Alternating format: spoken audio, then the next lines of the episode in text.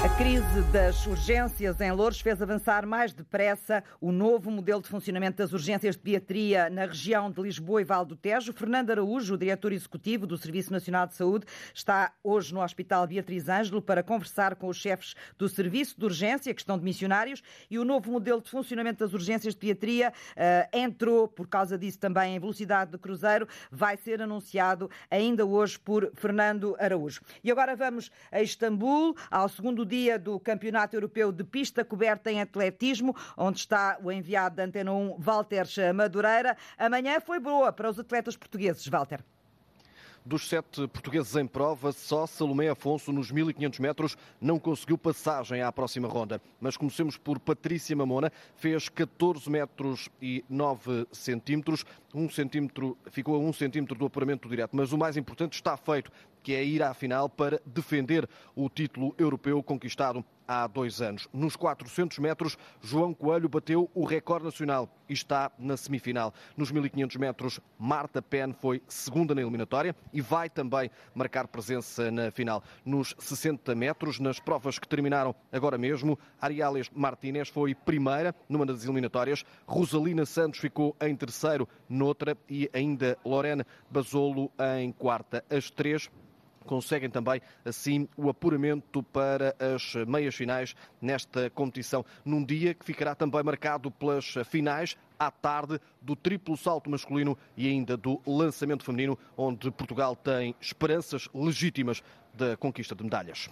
Com Pablo Pichardo, com Oriol Dongmo também no lançamento do peso e também com grandes responsabilidades, os dois nos ombros, para revalidarem os títulos de campeões europeus. Reportagem em direto de Walter Madureira em Istambul, na Turquia. A greve do pessoal não docente eh, está a fechar escolas esta manhã, eh, junta-se ao segundo dia de greve dos professores, hoje a Sul de Leiria. Esta greve do pessoal não docente é convocada pela Federação dos Sindicatos dos Trabalhadores das Funções Públicas. Greve com protesto logo à tarde em Lisboa. Os trabalhadores vão juntar-se a partir das três da tarde e vão marchar depois do Jardim da Estrela até ao Ministério da Educação. O Ministro da Educação está a esta hora em Braga, porque hoje há Congresso das Escolas, é o terceiro Congresso das Escolas, que junta em Braga não só a escola pública, mas também as escolas privadas e as escolas profissionais. E o Ministro da Educação abre este terceiro uh, congresso. Uh, ele já chegou. Ana Gonçalves, e como é que foi recebido?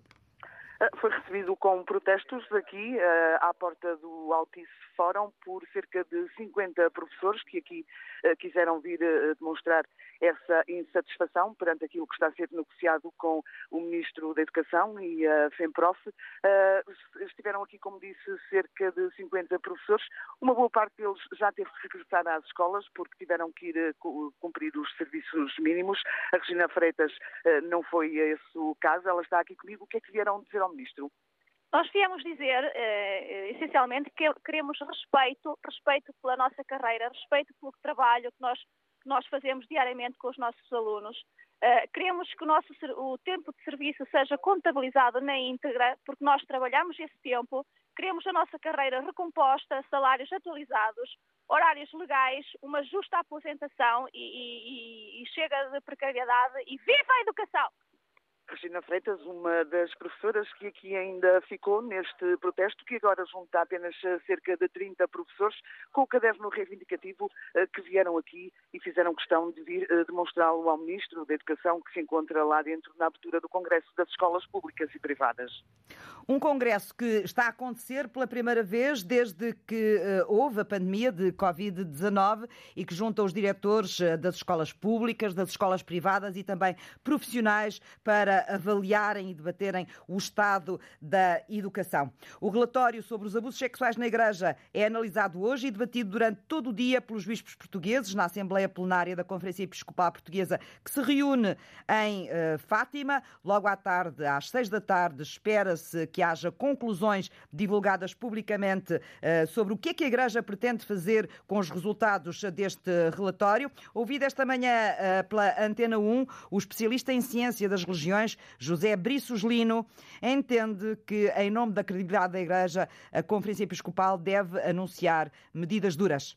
Dentro da própria Igreja está a haver um movimento muito forte para os obrigar a comprometer com medidas concretas, algumas imediatas, outras a curto prazo, 30 dias, 60 dias. Eu não sei qual é a correlação de forças dentro da Conferência Episcopal. Agora, admito que possa haver um continuar a empurrar com a barriga, não é? Apenas algumas medidas mais tipo um pedido de perdão outra vez ou coisa do género. A única maneira da Igreja recuperar, digamos, alguma credibilidade é realmente tomar uma decisão muito dura, muito frontal, que a população e dentro da Igreja e fora da Igreja, os fiéis e os não fiéis, possam ter noção. Não, a Igreja tomou uma decisão aquilo que se vê até agora é que os bispos estão divididos, uns acham que isto não se deve ser levado muito a sério.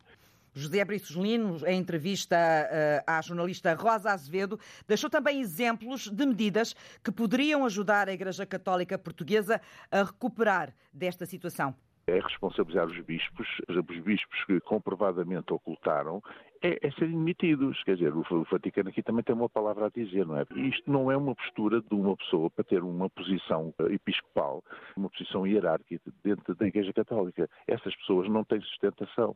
E depois, eh, se quiser as medidas radicais, é a expulsão do sacerdócio, portanto, passar ao laicado todos os sacerdotes comprovadamente abusadores e suspender aqueles sobre os quais há sérias eh, dúvidas, não é?